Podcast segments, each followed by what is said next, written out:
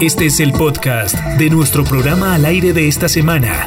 Bienvenidos hay una de las cosas eh, que más ha preocupado a la ciudadanía, no esta semana, eh, en, varios, en varios meses, y es el tema de la, de la inseguridad. Hemos visto a través de las redes sociales eh, videos de desafortunados, de, de robos, de atracos, de, de, situaciones que además de la pandemia, pues se suma este tema de, de hurtos a mano armada en, en, establecimientos públicos.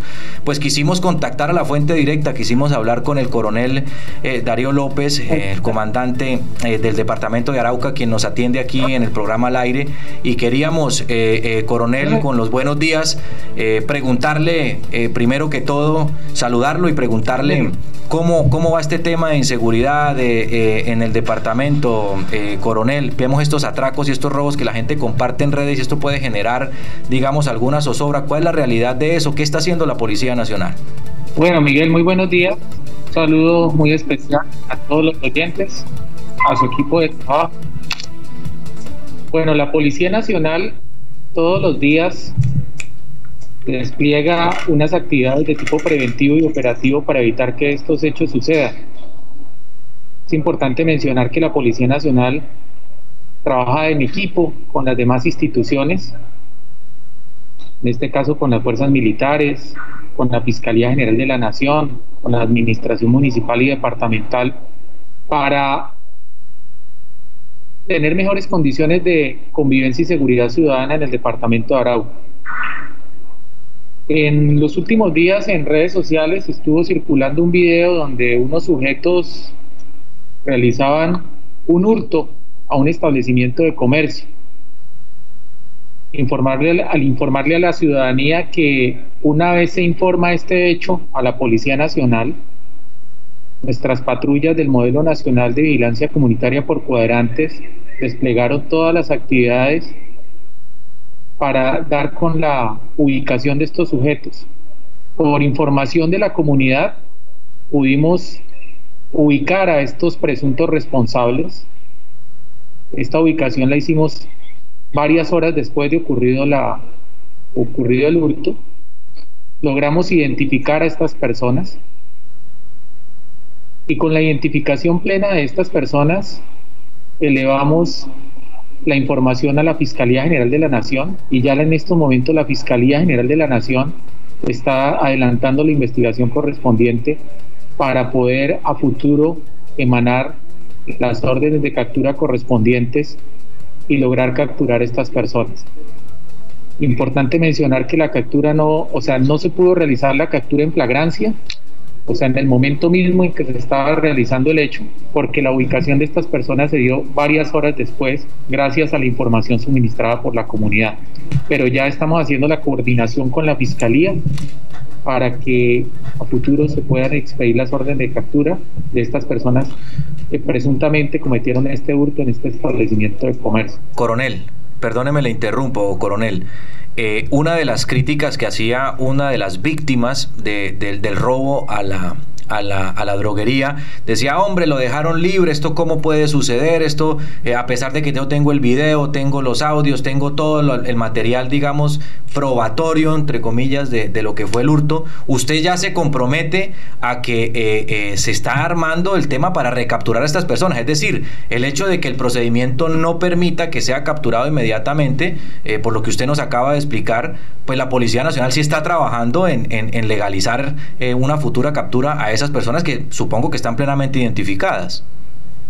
Sí, precisamente logramos, tal vez lo más difícil es y la identificación plena de estos presuntos responsables de este hurto, ya con los demás elementos materiales probatorios, como los videos, los testimonios, muy seguramente en un poco tiempo y en coordinación con la Fiscalía vamos a poder que se emitan las órdenes de captura correspondientes y poder capturar a estas personas. Eh, este es un trabajo articulado en equipo con la Fiscalía y importante mencionar que la identificación plena de estos sujetos se dio gracias a la información oportuna de la comunidad. Coronel, eh, ayer tuvimos la noticia de, en las últimas horas de un uniformado lamentablemente hombre contagiado. ¿Cuál es la realidad de esta situación? ¿Dónde sucedió? ¿Dónde lo tienen? ¿Qué ha pasado? Eh, ¿Cuáles son las medidas que ha tomado la policía? A la cual le agradecemos y la ciudadanía le agradece esa labor importante de la policía en las calles, eh, con el tránsito, con el tema de la, de, la, de la pedida de cédula, de verificar que la gente no se infecte, de prevenir los hurtos. Hombre, la, la verdad es, es, desborda la capacidad de cualquier institución tener tantas funciones, coronel, pero usted se ha dado la pela por este departamento y la verdad eh, le agradecemos mucho. Pero ¿qué, qué, qué, se puede hacer, eh, coronel, para que este, este uniformado que está contagiado no contagia a los demás, ¿qué medidas se están tomando? Bueno, Miguel, muy importante mencionar que desde el momento en que se determinó el estado de emergencia por parte del gobierno nacional, la Policía Nacional ha emitido 20 circulares donde han dado, se han dado instrucciones precisas y unos protocolos muy estrictos al interior de la institución para evitar que la Policía Nacional pueda ser objeto de contagio y también evitar los ciudadanos que tienen contacto con la policía puedan ser también contagiados. Es por eso que cuatro meses después de que iniciara este estado de emergencia en Colombia, podemos decir que en el departamento de policía Arauca, a la fecha, tenemos tres casos reportados. El primer caso se trata de un funcionario que se encontraba realizando actividades de teletrabajo desde el mes de marzo. Es un funcionario que pertenece al grupo de control interno disciplinario. Una de las medidas que inicialmente se tomó por parte de la institución es que aquellos cargos que pudieran ser teletrabajables se les diera esa viabilidad. Por eso, una vez se comienzan a adoptar estos protocolos, la Policía Nacional comenzó a sacar funcionarios para que realizaran trabajo en casa. Y este funcionario salió a trabajar en casa desde el mes de marzo, infortunadamente objeto de contagio por parte de sus familiares. El funcionario se encuentra bien, no presenta mayores complicaciones en su estado de salud. El segundo caso que tenemos reportado es un funcionario de la seccional de tránsito y transporte que ya tiene una orden administrativa de personal para ser trasladado a otra unidad. Dentro de los protocolos internos que hemos establecido es que cada vez que un funcionario vaya a salir trasladado con vacaciones, comisiones o permiso, tiene que realizarse la prueba para determinar si es objeto de contagio y prevenir que este funcionario vaya a ser foco de contagio en otras zonas del país. Entonces este funcionario iba a salir trasladado, se le hizo la prueba y al hacerse la prueba resultó positivo para COVID-19. Inmediatamente pues se realizan todos los protocolos establecidos en coordinación con la unidad de salud. Este funcionario ya está aislado, obviamente se hizo todo el, el el cerco epidemiológico correspondiente y este funcionario es asintomático, ya se encuentra en su residencia totalmente aislado. Y el tercer caso es un funcionario adscrito a la SIGIN del departamento de Arauca, pero el funcionario se encontraba eh, en el departamento del Atlántico el funcionario no había podido retornar a Arauca porque desde el mes de marzo, como todos sabemos, está restringido el transporte aéreo y terrestre. El funcionario estaba en una suspensión disciplinaria y no había podido retornar. Por lo tanto, una vez termina su suspensión disciplinaria, él queda eh, momentáneamente en comisión en la SIGIN del Atlántico, más exactamente en Sabana Larga y en este municipio pues eh, adquiere el coronavirus. Este funcionario lamentablemente sí se encuentra delicado de salud, se encuentra en cuidados intensivos en el departamento de Atlántico. Él se encuentra adscrito al departamento de Policía Arauca, pero como lo digo, eh, no estaba trabajando en estos momentos en Arauca, sino en el departamento de Atlántico. Esos son los tres casos que tenemos nosotros reportados o sea que hay solamente un policía en Arauca contagiado. La, cifra es un policía en Arauca contagiado y otros adscritos a la policía de Arauca, pero no están en el departamento. ¿Es correcto, eh, coronel? Eh, Miguel, no, tenemos dos casos, dos casos en Arauca, dos, uno eh, que se encontraba en teletrabajo y que adquirió el virus en su casa, y el otro funcionario adscrito a la seccional de tránsito y transporte de Arauca, el cual ya eh, tiene un traslado pendiente, se le realizó la prueba y pues resultó positivo antes de cumplir su traslado. Entonces ya el funcionario se encuentra totalmente aislado y se, pues, se realizaron todos los protocolos establecidos para este tipo de casos. Esos son los dos casos que tenemos reportados hasta el momento en Arauca y un caso que se encuentra en el departamento de Atlántico. Bueno, coronel, muy buenos días. Los saluda Juan Carlos Humo acá también en la mesa de trabajo y al aire. Coronel, sabemos del trabajo que ustedes han venido realizando porque les ha tocado esa tarea de poder hacer que se cumplan las medidas eh, adoptadas por la Administración Municipal a través de decretos para evitar el contagio del coronavirus. los araucanos en, cierta parte están cumpliendo con las medidas, eh, el toque de queda del fin de semana, el pico y cédula, pero los mismos araucanos los residentes, los colombianos, pues tienen una queja porque ellos dicen, bueno, nosotros los araucanos cumplimos con las medidas, eh, la policía hace que se cumplan las medidas, pero ¿qué pasa con los migrantes que pasan el río Arauca, transitan por las vías de la capital del departamento de Arauca, inclusive en toque de queda? ¿Qué está haciendo la policía para controlar esto? Bueno, eh, hay que decir y nuevamente que el tema de la migración irregular es un problema bastante serio en todos los departamentos de frontera. No solamente el departamento de Arauca está viviendo esta problemática, sino también el departamento de norte de Santander, el departamento de La Guajira, Cesar, el Bichada. Esta migración irregular ha traído bastantes complejidades y más en esta época de, de pandemia. La Policía Nacional se articula con Migración Colombia. Hay que tener en cuenta que en estos momentos por Arauca han pasado aproximadamente unos 17 mil migrantes a través del corredor humanitario que se ha establecido. Es un trabajo casi que a diario donde la Policía Nacional acompaña a estos buses que vienen con migrantes de diferentes zonas del país.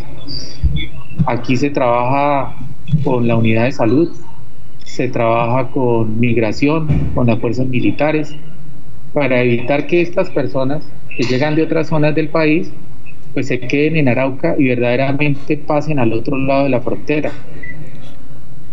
Por otro lado, pues lastimosamente hay que decirlo, algunos de estos migrantes que llegan aquí a Arauca en estos buses, al poco tiempo pretenden retornar nuevamente a territorio colombiano y es ahí donde utilizan pues algunos medios no autorizados para el paso del río Arauca. Todos los días con la Armada Nacional hacemos los controles con Migración Colombia y en muchas ocasiones pues nosotros tenemos que volver a retornar a estos ciudadanos a través de los protocolos establecidos por Migración. Decirle a la comunidad que hasta el momento la Policía Nacional ha realizado 3.015 comparendos aquí en el departamento de Arauca. Este es un trabajo diario y constante. Hemos realizado 2.683 comparendos de tránsito y hemos inmovilizado 811 vehículos.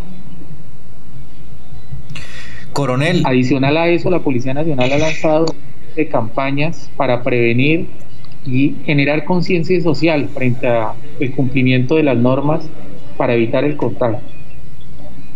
Sí, Miguel, lo escucho. Sí, coronel, no, nos contaba usted que van 3.015 eh, comparendos y, y 2.683 comparendos eh, de tránsito. Otro tema importante, coronel, es el, el, lo que sucedió en, lo que está sucediendo en la estación de policía. Eh, ha desbordado la capacidad de la estación de policía para, para albergar quizá todas estas personas que se capturan. ¿Cómo va eso? ¿Cuál es su preocupación? ayer hablábamos vía telefónica vea telefónicamente con usted y, hablamos precisamente de esa preocupación que usted tiene frente al tema de la, del hacinamiento en la, en la estación de policía. ¿Qué, ¿Qué, qué, acciones están emprendiendo ustedes y qué le piden ustedes al gobierno nacional y al gobierno departamental para que esto se pueda resolver? Bueno, muchas gracias. Esto es una problemática bastante grave que hemos venido exponiendo desde hace ya varios meses. En la estación de policía Arauca en estos momentos hay aproximadamente 110 personas privadas de la libertad. Estas personas no deberían estar en la estación de policía, deberían estar en un centro de retención transitoria en unas condiciones más dignas. Este centro de retención transitoria se va a construir a futuro en el departamento de Arauca y en el municipio de Arauca. Quedó plasmado en el Plan Municipal de Desarrollo y con la alcaldía y en coordinación con la gobernación se van a gestionar los recursos para la construcción de este centro de retención transitoria que va a permitir que estas personas estén en condiciones mucho más dignas. Como una solución transitoria, se ha venido trabajando con la gobernación para poder adecuar un inmueble que pueda servir como un sitio donde puedan estar estas personas transitoriamente mientras se construye este centro de retención transitoria de forma permanente. Pero en estos momentos, en estos momentos tenemos una situación compleja porque ya pudimos detectar que hay una persona privada de la libertad que resultó positivo para COVID-19. El día de hoy se debe establecer con el resto de autoridades en qué lugar se van a aislar a estas personas que resulten positivas, porque la unidad de salud también practicó pruebas a otras personas privadas de la libertad en atención a los protocolos que se deben cumplir para estos casos. Es un tema preocupante porque obviamente nos puede generar un brote al interior de la estación de policía. También nuestros policías eh, se les tomaron pruebas, sobre todo aquellos que han estado en contacto con estas personas privadas de la libertad. Pero es una situación bastante difícil que estamos tratando de solucionar con la alcaldía de Arauca, con la gobernación, con la Defensoría del Pueblo, la Procuraduría Regional, con la unidad de salud, para evitar que esto vaya a ser un detonante frente a casos de coronavirus aquí en el municipio de Arauca y en el departamento. La situación de las personas privadas de la libertad en las estaciones de policía es una problemática grave y compleja que no solamente se presenta aquí en Arauca, sino también en los municipios de Saravena y Tame. Y aquí pues seguimos trabajando con la gobernación y con la alcaldía. Esperemos que estos proyectos que la Policía Nacional ha venido planteando, que también se expusieron en el momento en que se estaban aprobando los planes el plan municipal de desarrollo y el plan departamental de desarrollo, pues al final salgan adelante la Policía, la Policía Nacional ha venido impulsando el tema, pero pues ahí necesitamos también la articulación con las otras instituciones y que verdaderamente haya una, un interés para que esto se solucione definitivamente.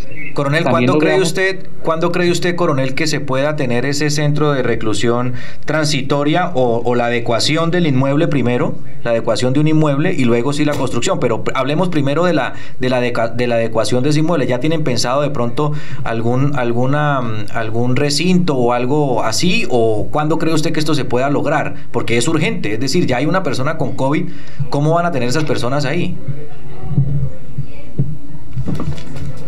Bueno, ya el, inmueble está, digámoslo así, se ha visto un inmueble que cumple con algunos requisitos. Aquí tuvimos la visita de una comisión de la USPED y del IMPEC.